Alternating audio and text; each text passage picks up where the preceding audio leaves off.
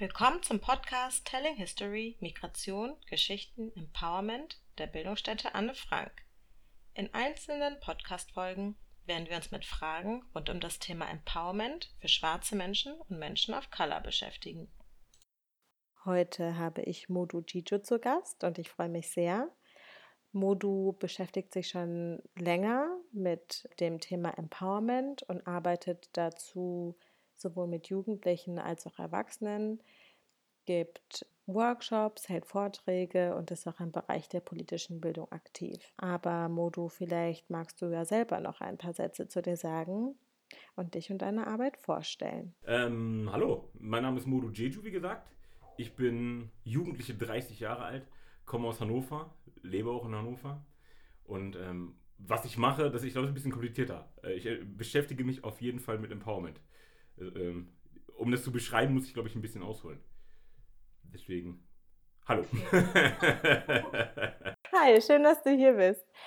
Genau, wir sprechen heute über Empowerment und mich würde, mich würde mal interessieren, wann bist du das erste Mal mit dem Begriff eigentlich in Berührung gekommen und was verstehst du darunter? Was bedeutet das für dich? Also vielleicht direkt gleich zwei Fragen zu Beginn. Äh, kann ich eine lange Antwort abgeben? So lang oder kurz du magst. Ach, das ist ja schön. Okay, wunderbar.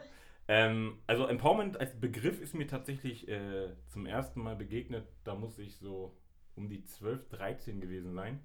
Da bin ich über Umwege in ein Empowerment-Seminar geraten. Das war damals für afrodeutsche Kids und Jugendliche von Phoenix e.V. Schöne Grüße an Orsten Peter Brandt an der Stelle. Ja, ein cooler Typ gewesen. Da, haben wir, da habe ich tatsächlich teilgenommen an einem Empowerment-Workshop. Es war sehr, sehr, sehr inspirierend für mich habe mich danach, in der Zeit danach, gar nicht mehr so intensiv mit dem Begriff beschäftigt und konnte auch erst später verstehen, was es bei mir tatsächlich bewirkt hat. Empowerment ist für mich, Empowerment, Empowerment ist für mich eine Haltung. Also Empowerment ist für mich, oder wie man heutzutage sagen würde, ein Mindset. Also Empowerment ist für mich ein Mindset, ähm, das so ein bisschen die Verkörperung meiner Überzeugung darstellt, dass ich jeden Menschen unterstützen kann, darin seine eigenen Potenziale und seine eigenen Ressourcen zu erkennen und äh, im nächsten Schritt auch darauf zu vertrauen. Das ist für mich Empowerment. Und ähm, wie ich es kennengelernt habe für mich, ist tatsächlich, da muss ich, da muss ich jetzt wirklich ausholen. Da bin ich, ich bin, ich habe ange, ich komme aus dem Rap, also ich habe als junger Heranwachsender angefangen zu rappen und bin bin irgendwann, als ich, als ich äh, mich nur noch damit beschäftigt habe, Texte zu schreiben und aufzutreten und Aufnahmen zu machen, ähm, mit meiner Gruppe damals in ein Jugendzentrum hier bei uns im, im, in, meinem, in meinem Viertel äh, gelangt. Also wir konnten, hatten dann die Möglichkeit, Studioräume zu mieten. Und ähm, da waren dann, da war ich dann jeden Tag nach der Schule. Da kamen dann immer Jugendliche vorbei, für die war das voll besonders, dass da auf einmal irgendwie gerappt wird. Das war zu der damaligen Zeit auch irgendwie noch gar nicht so Mainstream zu rappen. Aber es war irgendwie voll besonders für alle und äh, alle wollten immer ein Teil davon sein. Und dann habe ich angefangen, äh, mit Jugendlichen mich hinzusetzen und mit ihnen irgendwie zu rappen, ihnen zu helfen. Und äh, das hat voll die Wirkung gehabt. Das hat voll die Wirkung gehabt. Ne? So, bin ich, so bin ich irgendwie dazu gekommen, dann Rap-Workshops zu machen. Und das ist im Endeffekt, also heute rückblickend betrachtet, ist es im Endeffekt so, dass ich da angefangen habe, mich mit Empowerment-Arbeit zu beschäftigen. Also durch diese Rap-Workshops. Gut über zehn Jahre her jetzt inzwischen. Genau.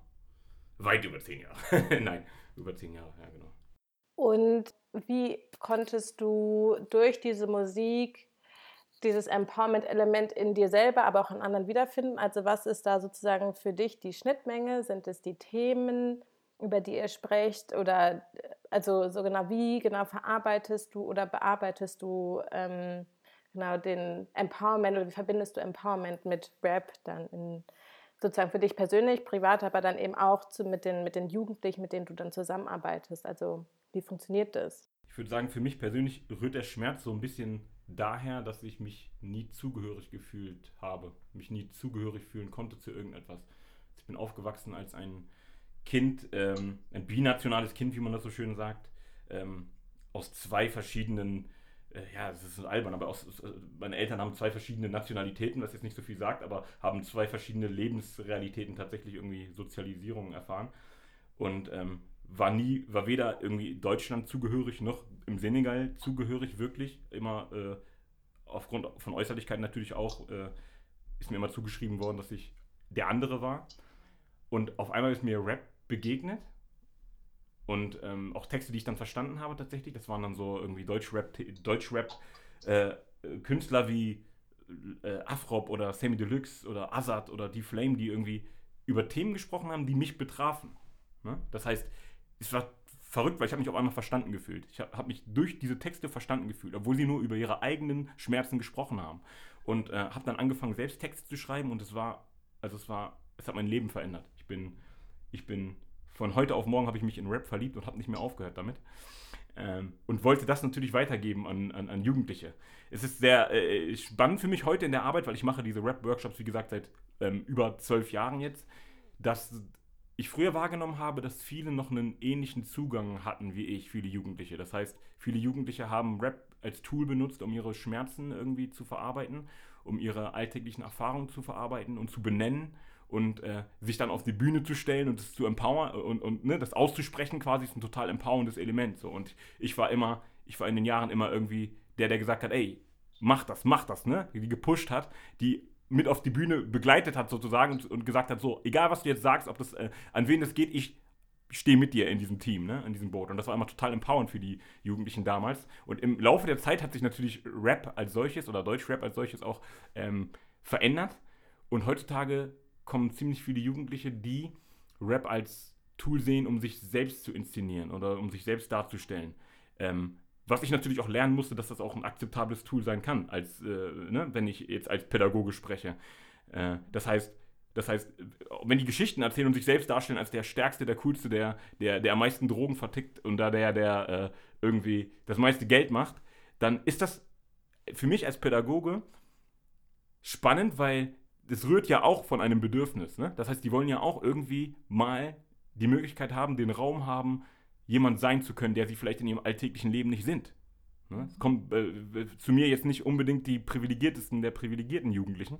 Das heißt, ich biete diesen Raum, biete diese Plattform und lasse sie dann auch sein, wer sie sein wollen. Ne? Und das ist auch empowernd. Das habe ich festgestellt. Ne? Darüber hinaus ist natürlich dann noch, äh, also äh, pädagogisch gesprochen, spannend, was dann passiert, wenn man dann so eine Beziehungsebene aufbaut und inwiefern man sich gegenseitig dann auch noch irgendwie äh, austauschen kann und Werte irgendwie äh, teilen kann oder so. Aber das steht jetzt auf einem anderen Blatt. Erstmal, diese beiden Zugänge finde ich, sehr, find ich sehr spannend dann auch als Rap-Workshop-Referent.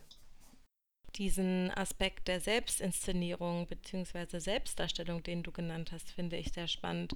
Das ist ja durchaus auch etwas, was vielen, insbesondere männlichen Rappern, ja auch oft vorgeworfen wird oder gesagt wird, dass die sich zu krass inszenieren würden und immer viel zu krass zeigen würden, wie viel Kohle sie haben oder wie viele Frauen sie haben können oder wie viele Autos sie fahren können oder keine Ahnung. Also schon auch viel im materiellen Sinne irgendwie zu zeigen, was geht.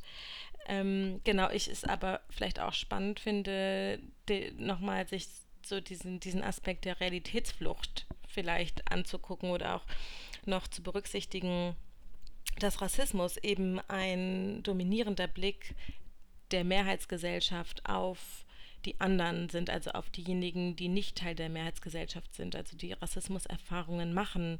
Und dieser Blick sie ja auch einfach krass einschränkt in ihrem Alltag, ähm, ihnen Zugänge zu bestimmten Ressourcen, Möglichkeiten einfach verwehrt bleiben und sie jetzt zusammenkommen und über die Musik die Möglichkeit bekommen, einfach mal wer anders sein zu können oder irgendwie anders sein zu können, also alternativ sich etwas aufzubauen äh, von im Gegensatz zu dem, was sie sonst einfach nicht können.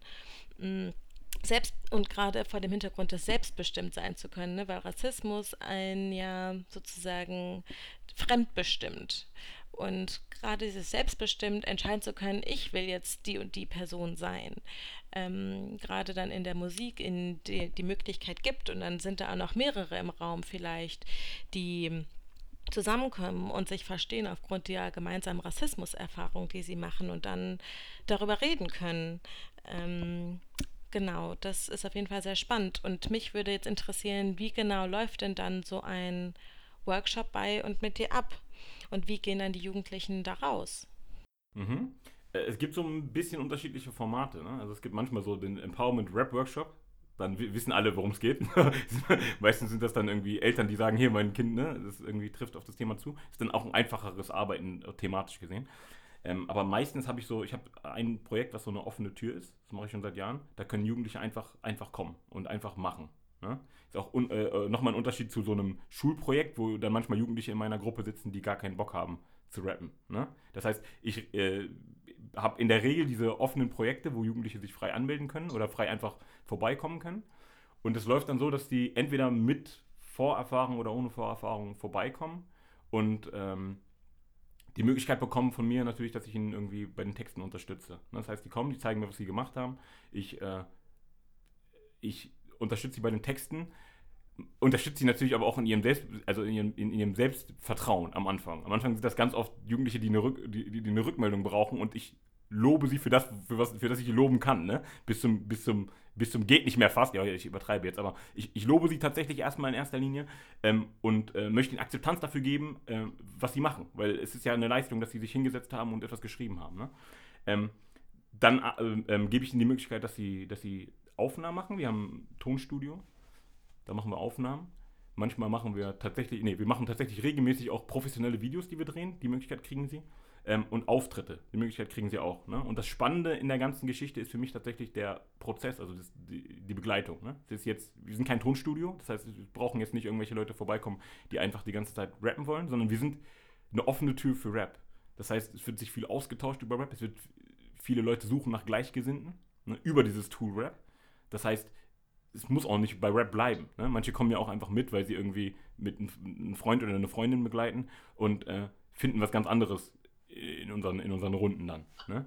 Aber was mich ja nochmal interessieren würde, ist, ob sich die Angebote, die du machst, explizit an Jugendliche richten, die Rassismuserfahrungen machen ähm, oder genau, oder sozusagen arbeitest du bevorzugt gerne mit Jugendlichen zusammen, die Rassismuserfahrung machen und wird sozusagen, ist Rassismus in diesem Kontext dann auch Thema?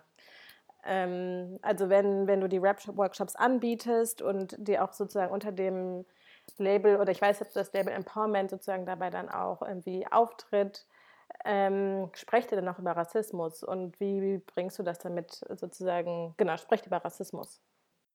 Mhm. Ich habe in, den letzten, in den letzten Jahren ein paar Workshops gemacht, die ich tatsächlich so gelabelt habe. Ne?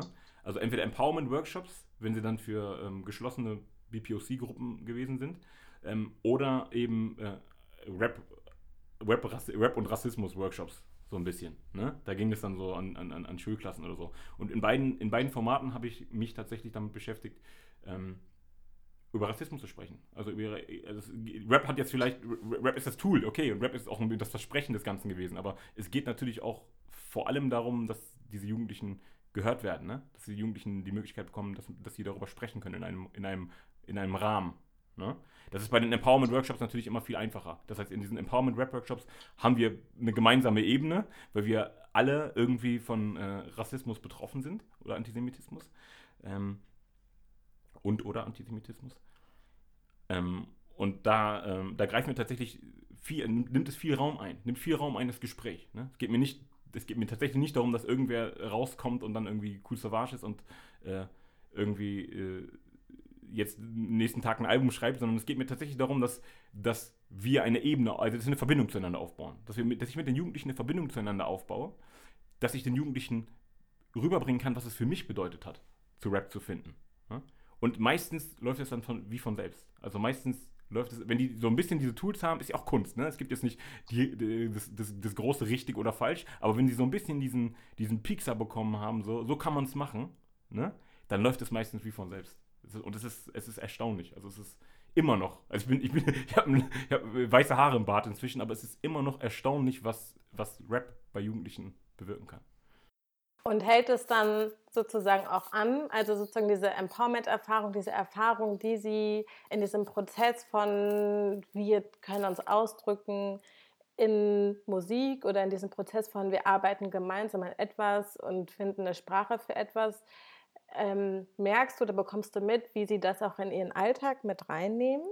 Oder ist es schon sehr sozusagen an dem Projekt sozusagen behaftet? Nee, ich äh, bin, also das habe ich natürlich auch im, Laufe der letzten Jahre gelernt. Ich bin ja, ich habe zwar irgendwann mich fachlich weitergebildet, natürlich auch ein Lehramtsstudium draufgepackt und so, aber ich habe das ja so ein bisschen Autodidakt gelernt. Ne? Ich war mit 18 in diesem Jugendzentrum und ähm, auf einmal musste ich, auf einmal war ich da und habe gemacht. Ne? So äh, war auf einmal in der anderen Position äh, und habe am Anfang tatsächlich jedem Jugendlichen noch meine Nummer gegeben. Jeder hatte meine Nummer. Das heißt, ich bin nachts angerufen worden und habe dann irgendwie die Probleme der Jugendlichen darüber hinaus geklärt und war mit denen immer in Verbindung. Das habe ich natürlich so ein bisschen, ähm, äh, das hat sich natürlich so ein bisschen reguliert inzwischen. Ähm, aber ich weiß immer noch, dass es tatsächlich so ist, dass, die das, dass sich das auf das, den Alltag der Jugendlichen überträgt. Das heißt, die Haltung verändert sich teilweise. Ne? Es ist total spannend, wenn ich in so Schulen bin und denen zum ersten Mal vielleicht sage, nein, euer Lehrer oder eure Lehrerin hat nicht recht in dem, was er oder sie gesagt hat. Und das ist verblüffend. Also gerade in Schule ist ja so ein echt, ja, wie soll ich es ausdrücken, äh, äh, echt interessantes, interessantes, interessantes Feld, ne? Also sehr interessant äh, zu betrachten, wie, wie die Schüler und Schülerinnen in diesem Setting Schule einfach reagieren. Und wenn ich denen sage, zum Beispiel, wie, wie gesagt, einfach, einfach mal sage, ey, euer Lehrer oder eure Lehrerin hat nicht recht. Das, was eure Lehr euer Lehrer oder eure Lehrerin gesagt hat, ist aus dem und dem Grund vielleicht sogar rassistisch. Ne? Und ich gebe euch recht. Das ist unfassbar für die. Das, das, also ich habe ich, ich hab Jugendliche über Jahre begleitet, die mir, mir heute noch sagen, das war damals, das war damals für mich so wichtig, dass du das gesagt hast, weil auf einmal weil meine Eltern dem Lehrer als Beispiel oder der Lehrerin immer Recht gegeben haben und du bist die erste Person, die zu mir gesagt hat, nein, das kann auch sein. Ne? Also ich habe wirklich Recht. Beziehungsweise, es geht ja auch nicht um, um Recht haben, aber es geht darum zu sagen, ey, deine Meinung ist was wert. Ne? Oder das, was ich sage, hat was, ist, ist was wert. Ne?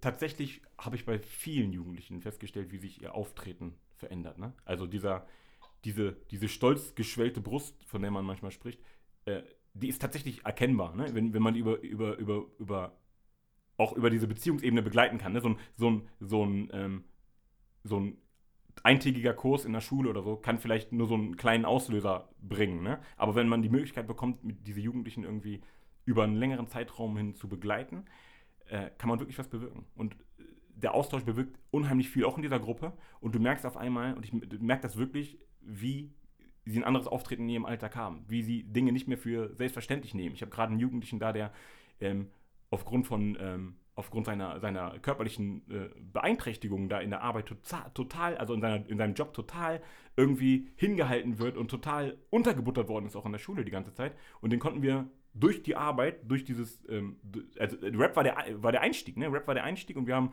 irgendwie äh, zusammen Rap gemacht, wir haben irgendwie zusammen, äh, machen es immer noch und sind viele in Gespräche gekommen und wir konnten ihn da, darüber irgendwie motivieren, dass er sagt, nein, ich, ich, ich lasse ich akzeptiere das nicht. Ne? Ich mache jetzt nochmal mein, ich bin klug genug, irgendwie meine Schulbildung nachzuholen, meine, meine Abschlüsse nachzuholen. Ne? Ähm, und ich bin klug genug, beziehungsweise selbstbewusst genug inzwischen zu sagen, nein, das lasse ich nicht mit mir machen. Ne? Und äh, das läuft in erfolgreiche Bahn und das ist nur ein Beispiel, aber das lässt sich tatsächlich oft beobachten. Das ist, deswegen ist es so besonders. Deswegen kann ich auch nicht davon, davon ablassen, ne? weil ich merke, was das für eine Wirkung, Wirkung hat. Genau, ich meine, das ist der Punkt. Äh, es geht ja auch gar nicht darum, irgendwie davon abzulassen, sondern eher zu merken, dass das wirklich ähm, Menschen hilft, in ihrem Alltag, durch ihren Alltag zu kommen, durch irgendwie die Rassismus- und Antisemitismus-Erfahrungen, die sie machen. Das sind ja alles in irgendeiner Form Gewalterfahrungen, die einen kränken, schmerzen, in irgendeiner Form auch leben vielleicht ähm, und auch irgendwie psychisch was mit einem machen und ähm, genau den Raum, den Ort zu haben, zusammenzukommen und in irgendeiner Form auf unterschiedlichste Weise dann darüber zu sprechen und auch das, was du dann vorher meintest, auch äh, einfach mal recht zu bekommen und auch zu hören, die Erfahrungen, die du machst, die sind, die sind real und die sind echt, die kann dir niemand nehmen und die sind auch richtig, also die sind da und die sind nicht ausgedacht. Also das, was, ähm, was äh, die Menschen oft äh, berichten, die ja Rassismuserfahrungen machen, dass ihnen diese Erfahrungen abgesprochen werden und es dann irgendwie genau zum Beispiel in diesen Rap-Workshops den Raum gibt, darüber aber auch über andere Dinge zu sprechen, ist auf jeden Fall super wichtig. Mir, mir fällt auch ein, was, was äh, den Punkt irgendwie wichtig äh, oder beeinflusst hat in den letzten Jahren, ist tatsächlich diese symbolische Ebene. Ne? Ähm, ich bin ein Junge aus dem sozialen Brennpunkt das heißt, ich habe angefangen in diesem Jugendzentrum und die Jugendlichen, die kamen, kannten mich, weil ich ihr Nachbar war. Ich immer noch bin übrigens. Aber sie sind alle nicht mehr jugendlich. Ähm, ich bin ihr Nachbar gewesen, die wussten, ich habe den gleichen Erfahrungsschatz wie sie. Ich sehe das Gleiche. Ich, äh, ich, erlebe diese, ich erlebe die gleiche strukturelle Diskriminierung vielleicht, auch wenn das so nicht in Worte gefasst worden ist damals. Ne? Ähm, ich erlebe auch den gleichen oder ähnliche, mache ähnliche Erfahrungen, was das Thema Rassismus an, angeht. Ne? Und die konnten sich immer an mir irgendwie, weil das war besonders für die, dass ich da stand auf einmal und ich auf einmal äh, diesen Workshop gegeben habe. Ich hatte auf einmal, hört sich blöd an, aber ich hatte auf einmal was zu sagen. Und äh, sie kam in meinen Kurs. Und das hat sie damals ähm, das heißt, das hat sie geprägt, aber das war, ich glaube, dass das sehr wichtig gewesen ist damals und heute inzwischen auch und meine Entwicklung, die ich genommen habe, natürlich auch. Ne? Damals war ich tatsächlich, wie gesagt, ich hatte keine Ahnung von irgendwelchen äh, Methoden oder irgendwas Pädagogischem oder so, sondern ich habe es hab so weitergegeben, wie ich es hier erfahren habe. Ne? Und ähm, mit der Zeit habe ich natürlich auch mein Abitur gemacht irgendwann und habe ich irgendwann studiert und so. Und das heißt nicht, dass alle, alle das auch müssen, die bei mir irgendwie teilnehmen. Ähm, aber dass sie sehen, dass jemand aus dem Brennpunkt, aus dem sozialen Brennpunkt, mit diesen Rassismuserfahrungen, die er macht, ähm, da vorne steht, ähm, vielleicht Respekt bekommt von dem Schulleiter oder der Schulleiterin oder irgendwelchen sonstigen Autoritätspersonen und diesen Weg gegangen ist, der natürlich ja in erster Linie symbolisch ist, aber diese Symbolik, äh, diese Symbolik hat tatsächlich eine Wirksamkeit auf die Jugendlichen. Ja, genau, die Symbolik und gerade so diese gemeinsame, geteilte Erfahrung, ne, die es einfach gibt, aufgrund dessen, dass man sozusagen außerhalb der Mehrheitsgesellschaft positioniert wird. Ne? So, und dann, genau, macht es bestimmt auch was aus, dass du noch aus derselben Gegend kamst wie die Jugendlichen, die dann zu dir in, ins Jutz oder so gekommen sind. Aber ähm, durchaus auch, dass du eben in irgendeiner Form so ausgesehen hast wie die. Ne? Und da spielt ja das Aussehen im Kontext von Rassismus zumindest eine ganz, ganz klare Rolle. Ne? Und irgendwie genau deswegen man gemeinsame Erfahrungen macht und aufgrund dessen auch sich versteht und dann darüber verstanden wird. Also dieser ganz wichtig, dieser Punkt des Verstandenwerdens, die Erfahrung, diese Rassismuserfahrung, die macht, macht, dass die verstanden werden und endlich irgendwie auch bestätigt werden im Sinne von, ja, die sind, die, das stimmt, was du, also die sind real. Was mich jetzt auch noch mal interessieren würde, ist, vielleicht wenn wir jetzt mal in sozusagen die aktuelle Situation, in der wir uns alle gerade befinden, switchen, also Pandemie, Corona.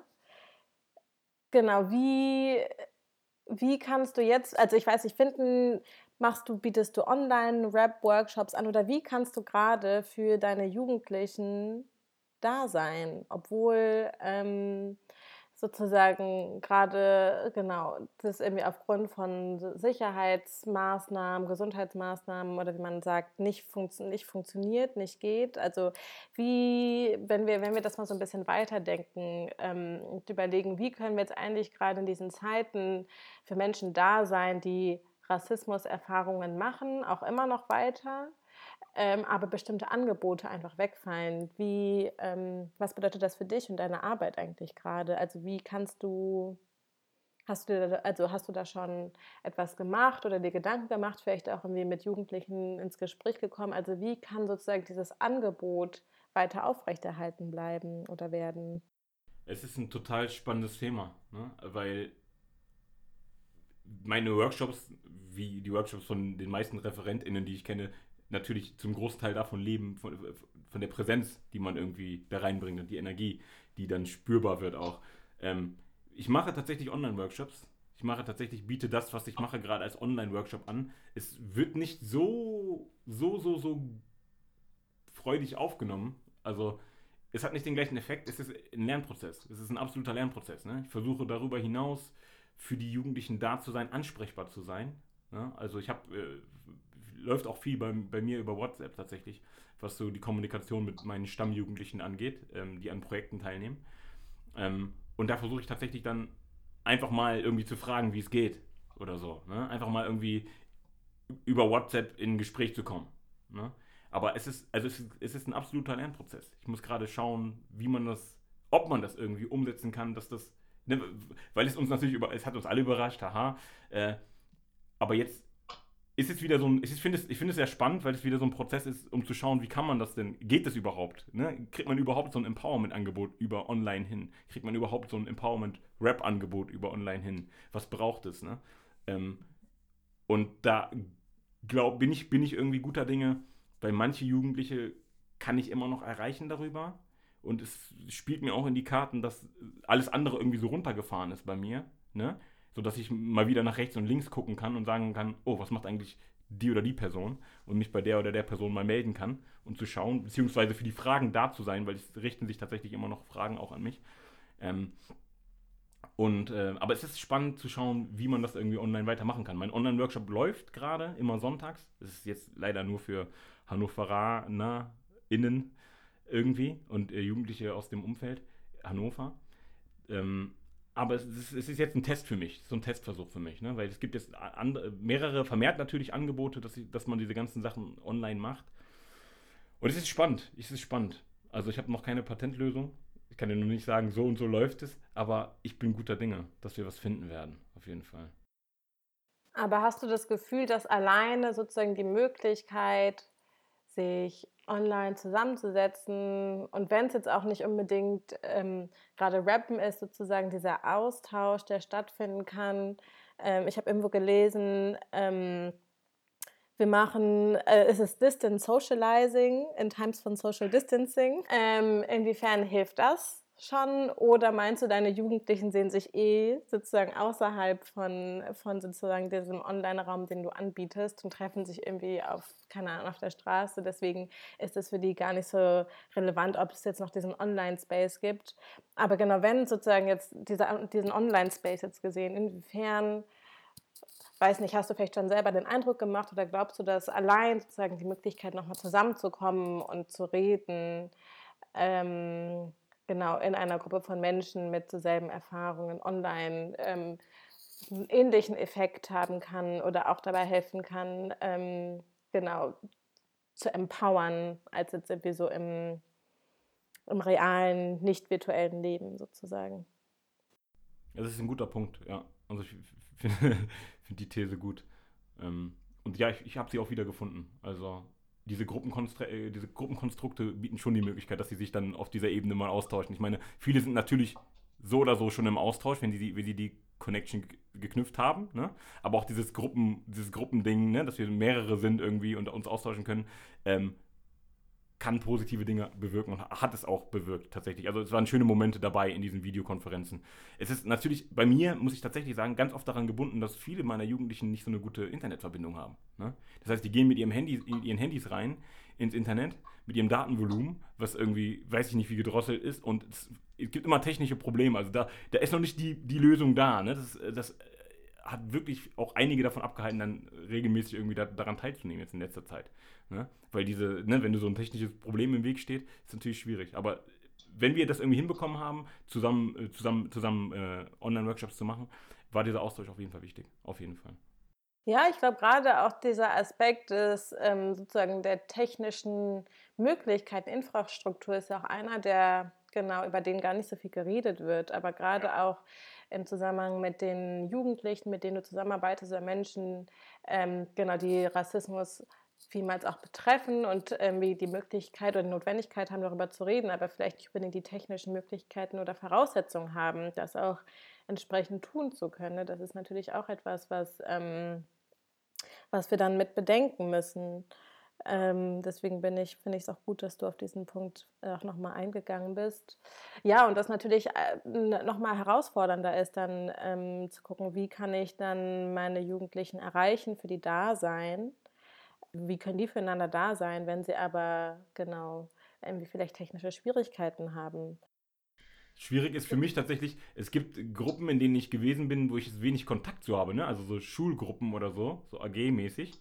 Und ähm, da habe ich wenig irgendwie meine Nummer ausgetauscht oder was auch immer. Ne? Ich ja, bin ja jetzt erst neu in den äh, sozialen Netzwerken irgendwie.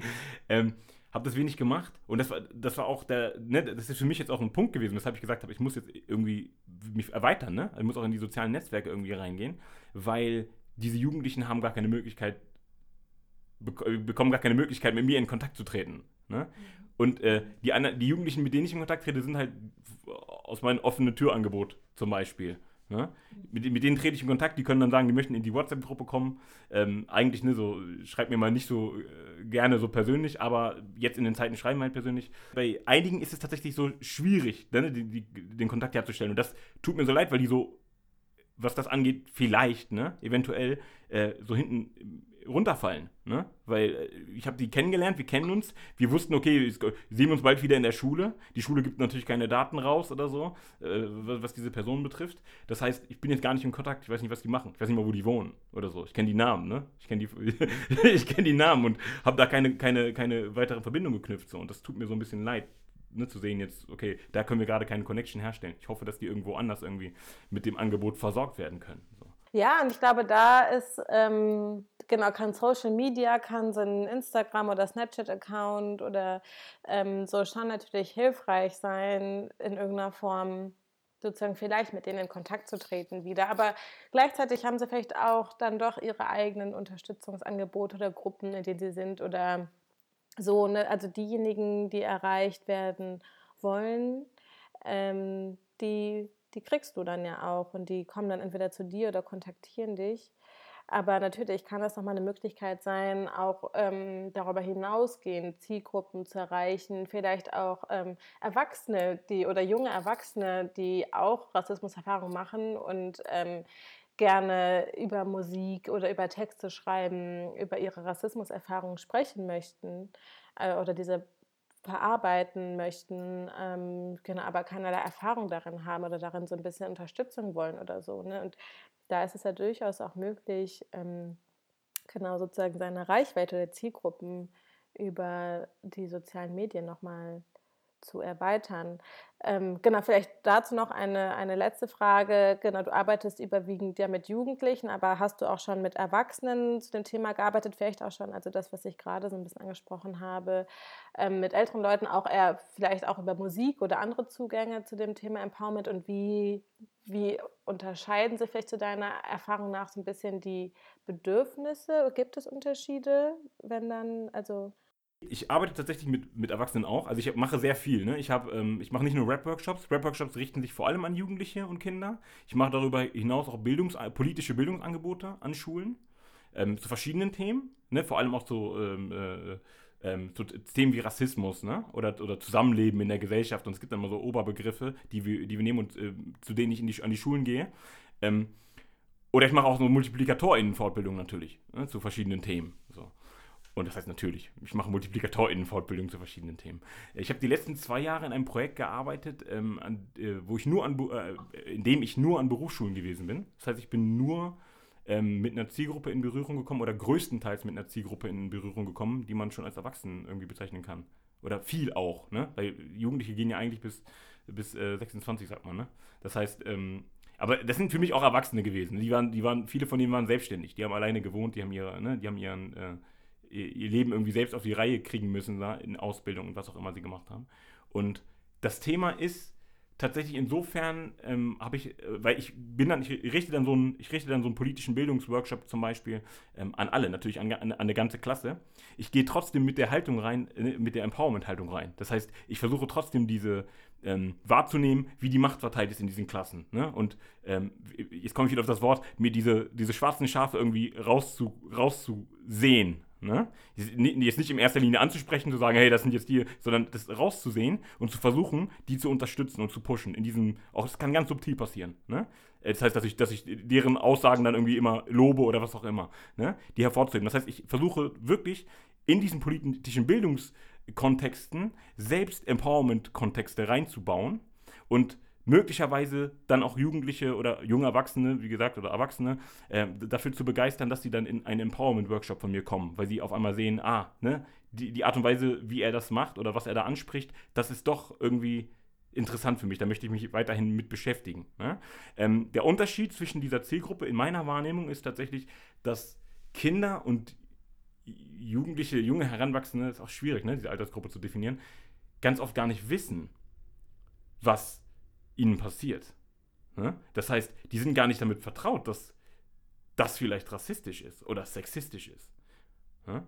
Die sind damit, die haben ein Gespür dafür oft, dass ihnen Unrecht widerfährt, aber dass ihnen Unrecht widerfährt, wie gesagt, jetzt auch von einer, von einer Institution zum Beispiel. Ähm, auch wenn ihre Eltern dagegen sprechen oder so. Das ist denen oft gar nicht so bewusst. Und den Erwachsenen ist das häufiger bewusst. Also die Erwachsenen, ich, mir begegnen da häufig, häufiger Erwachsene, die schon, die müssten ja auch dann noch längere Zeit mit diesen Geschichten umgehen. Ne? Also wenn man lange Zeit Rassismuserfahrung macht, Zeit seines Lebens, dann entwickelt man ja auch Gegenstrategien und das kann auch dazu führen, dass man, ähm, dass man so eine Anti-Haltung entwickelt. Das ist ja bei vielen so. Und mir begegnen häufig Erwachsene, die so eine, also die schon die sind dann fest an ihrer Meinung irgendwie drin und das ist oft dann so eine Anti-Haltung irgendwie, die mir begegnet.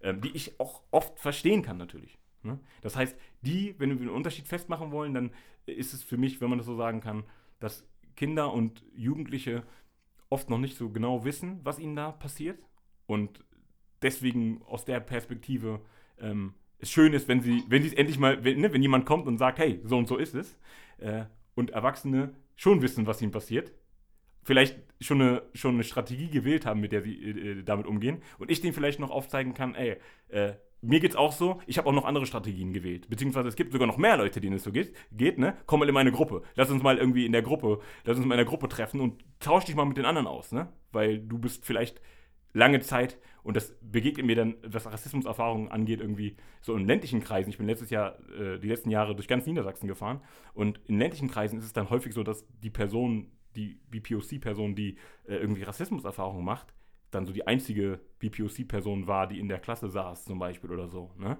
Und wo, in, welchen, in welchem Gruppenkontext ähm, sollte sie sich dann irgendwie äh, über dieses Thema unterhalten? Äh, das heißt, das, das wird dann total kompliziert. Aber wenn man es schafft, diese, diese, diese Leute abzuholen und sie ihnen irgendwie die Möglichkeit zu bieten, dass sie sich auch mit ja, gewissermaßen Gleichgesinnten austauschen können, dann ist viel gewonnen. Auf jeden Fall, gerade äh, genau ein Austausch sowohl für Jugendliche als auch Erwachsene ist immer, ist, ist, ist so Schlüssel, ist key. Ne? Ähm, Wenn es darum geht, auch zu gucken, wie gehen die anderen eigentlich damit um, was haben die für Handlungs-, Überlebensstrategien, ähm, genau die Gemeinsamkeiten, die wir haben, aber sozusagen die unterschiedlichen Umgangsweisen damit und sowas, das kann kann sehr wichtig sein. Und allein auch zu merken, gerade wenn du eben vereinzelt in deiner Schule die einzige Person bist, irgendwie die einzige BPOC-Person bist oder so, dann auf einmal in, in einem Raum zu sein mit Menschen, die ähm, genau dieselben Erfahrungen machen wie du und du merkst, du bist nicht alleine. Ähm, genau, das, das ist super, super wertvoll und super, super stärkend.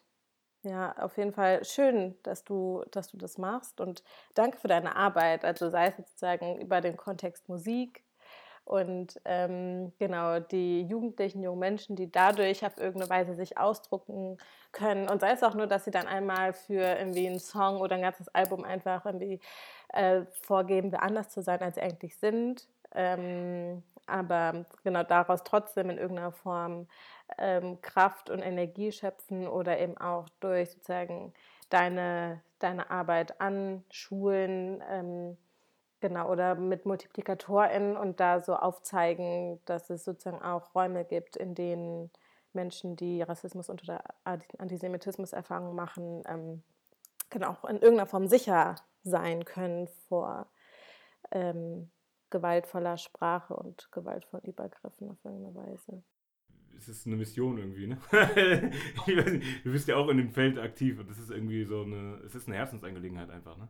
Also es ist ja, es ist ja so, wenn, oder ich, ich, ich beziehe das jetzt einfach mal auf dich, auch, ne? Dich damit ein. Wenn du irgendwann gelernt hast, so eine Stärke zu ziehen aus dem, was du für Erfahrungen gemacht hast, beziehungsweise ähm, doch eine Selbstsicherheit zu gewinnen irgendwo, ähm, und du merkst, ey, das kann ich weitergeben, ne? Dann ist es irgendwie für mich ist es eine Notwendigkeit, das weiterzugeben. Und welchem Kreis auch immer. Das heißt nicht, dass, dass man, dass alle irgendwie politische Bildungsarbeit machen müssen oder Empowerment-Workshops machen müssen, aber äh, in ihrem Umfeld, ne? in ihrer Nachbarschaft oder äh, in der Schule oder wo auch immer. Ne? Wenn, man, wenn man irgendwie so eine Selbstsicherheit gewonnen hat in, in einem Umgang mit gewissen Themen und ähm, die, die, ist auch nie final. Ne? Ist ja auch nicht so, dass man sagt, ey, wir sind jetzt äh, die Pros, äh, was den Umgang mit irgendwie Rassismuserfahrungen angeht. Aber ich habe viele Rassismuserfahrungen gemacht. Ich habe gelernt, irgendwie damit umzugehen und mich davon nicht, äh, wichtig, mich davon nicht runterziehen zu lassen, mich davon nicht kleinkriegen zu lassen. Ne? Und das ist die Stärke, die ich habe und diese Stärke, das ist ja auch irgendwie das, was, wie ich Empowerment verstehe, äh, diese, diese Stärke ist es dann einfach, die ich weitergeben möchte und in welchem Kontext auch immer. Und das ist für mich irgendwie eine Mission. Ja. Dann äh, fahr auf jeden Fall weiter fort mit deiner Mission. Lass dich davon nicht aufhalten, auch nicht von Corona. Und ähm, genau, danke, dass du zu Gast warst dir die Zeit genommen hast, mit mir zu reden. Sehr gerne. Und es hat mich auf jeden Fall sehr gefreut. Und es würde mich freuen, dich auch bald dann wieder in Real Life, wenn es wieder geht, zu sehen. Aber so erstmal danke für deine Zeit, Modu. Danke dir, danke dir dafür, dass du mich eingeladen hast. Danke dir für deine Zeit, Shade. vielen, vielen Dank.